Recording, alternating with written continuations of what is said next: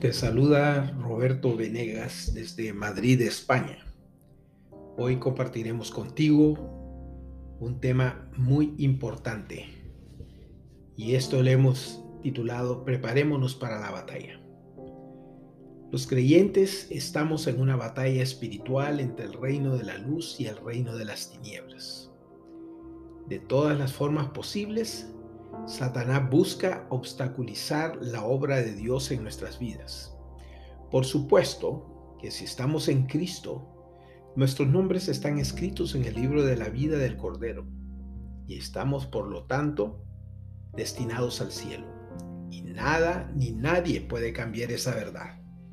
Pero, pero al diablo le encantaría hacernos cristianos vencidos e ineficaces aquí en la tierra y así robarnos nuestras recompensas celestiales. Entonces, ¿cómo podemos evitar ser presa de los planes destructivos de Satanás para nosotros? Déjame decirte lo siguiente. Nosotros no estamos llamados a luchar contra el diablo. En cambio, lo resistimos manteniéndonos firmes en el poder del Señor. A través de la habilidad de nuestro Dios, es decir, los creyentes podemos vencer la tentación, incluso cuando enfrentamos situaciones difíciles. Si vamos al libro de Efesios capítulo 6, mira lo que dice la palabra. Fortalécete en el Señor y en el poder de su fuerza. Vestíos de toda la armadura de Dios para que podáis estar firmes contra las acechanzas del diablo. Porque nuestra lucha no es contra sangre y carne, sino contra principados, contra potestades, contra las fuerzas mundiales de estas tinieblas, contra las fuerzas espirituales de maldad en las regiones celestiales. Por tanto, tomad toda la armadura de Dios para que podáis resistir en el día malo y habiendo hecho todo, estar firme. Debemos preguntarnos, ¿y cuál es la naturaleza de nuestra batalla contra Satanás? Número uno, es una batalla espiritual. Pablo no está hablando de una armadura física, nos está hablando de las fuerzas de maldad en los lugares celestiales. Nuestros cuerpos actuales son temporales, pero nuestros espíritus durarán para siempre. Y es a través de ellos que nos relacionamos con Dios. Aunque Satanás no puede cambiar nuestro destino eterno, hará todo lo posible para interrumpir nuestra relación con Dios mientras estemos en la tierra, alejándonos y haciéndonos infelices y espiritualmente improductivos. Número 2. Esta es una batalla personal. El apóstol Pablo dice, nuestra lucha no es contra sangre ni carne. La lucha aquí indica un combate uno contra uno. Los cristianos experimentan ciertos tipos de tentaciones, pero el diablo nos ataca y nos tienta a cada uno de nosotros individualmente. Número 3. Recordando, una de las naturalezas de nuestra batalla contra Satanás está aquí también. Número 3. También es una batalla real. Dijimos, es una batalla espiritual, es una batalla personal y es una batalla real. Por eso es que una de las tácticas de Satanás es convencer a la gente de que Él no existe. En 2 Corintios 4:4 dice, el Dios de este siglo cegó el entendimiento de los incrédulos, para que no les resplandezca la luz del Evangelio de la gloria de Cristo, el cual es la imagen de Dios. Con tal engaño, el diablo puede ejecutar fácilmente sus estrategias de destrucción aunque el Señor permite que Satanás traiga la adversidad, el Espíritu Santo puede capacitarnos para atravesarla victoriosamente e incluso con gozo mientras confiamos en Él. Bien, analicemos ahora. ¿Por qué el pueblo de Dios cede a la tentación? Recordemos pues que como hijos de Dios, el Espíritu Santo mora en nosotros. De ahí ¿Por qué los creyentes todavía son a veces derrotados en la guerra espiritual? Número uno, por la ignorancia que existe de que existe una batalla. Muchos cristianos ni siquiera saben que hay una guerra en curso. Atribuyen lo bueno o lo malo de sus vidas a la suerte. Número dos, otros niegan la existencia de Satanás. No, Señor, el diablo es real. Jesús le habló en el desierto, echó fuera demonios y le enseñó a sus discípulos acerca de los planes del diablo. Cristo no habría hablado del, adversario si no existiera. Número 3. La falta de formación. No es suficiente ser salvo. Las escrituras nos llaman a sufrir penalidades como buen soldado. Los soldados en la fe necesitan aprender a usar las armas de la guerra espiritual, que son la palabra de Dios y la oración. Número 4.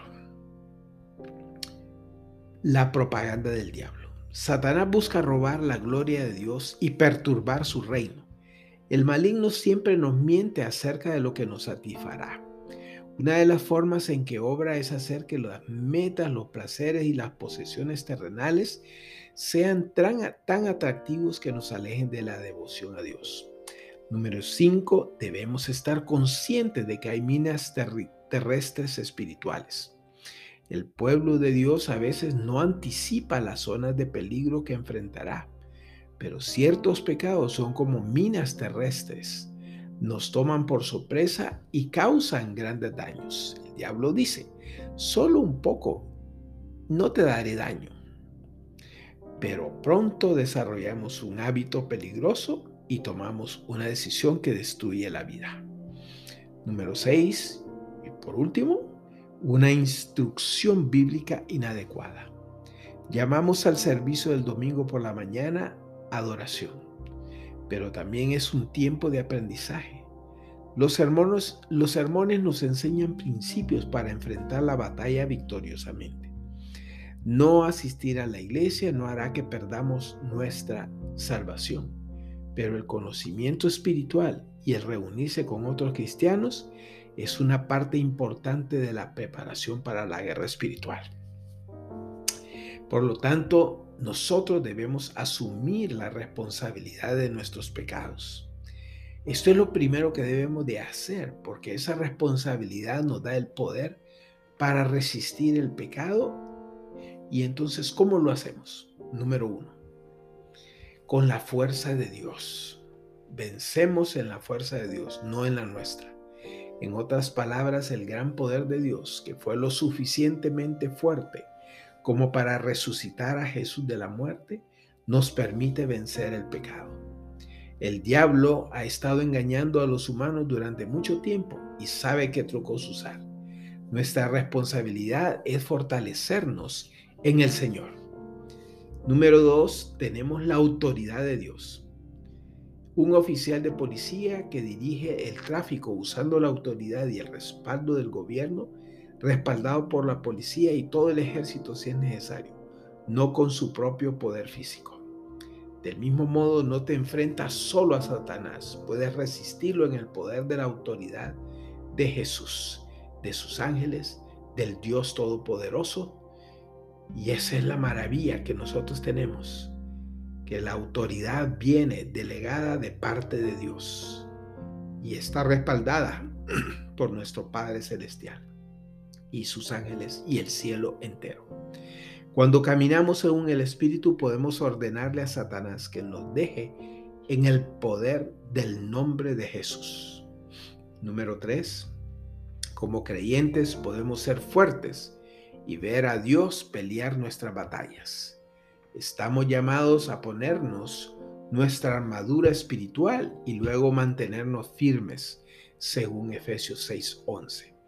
Esto es similar a lo que el Señor le dijo a Moisés y siglos más tarde al rey Josafat.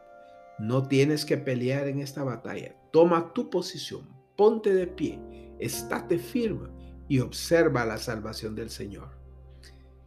Segunda Crónicas, capítulo 20, versículo 17. Aunque estamos en una guerra espiritual, Dios no nos llama a pelear con el diablo. Simplemente debemos ser fuertes en el Señor y ver cómo se desarrollan los milagros. Nuevamente, ¿cómo es que nosotros podemos batallar? ¿Cómo es que nosotros podemos salir de cualquier tentación? O evitar cualquier tentación. Dijimos número uno, con la fuerza de Dios. Número dos, tenemos la autoridad de Dios. Y número tres, podemos ser fuertes y ver a Dios pelear nuestras batallas. Ahora bien, si tú estás pasando por una situación que parece imposible y aún más grande que tus propias fuerzas, ven a Jesús. Reconoce tu pecado. Reconoce tu debilidad delante de Él y rinde tu vida a Él.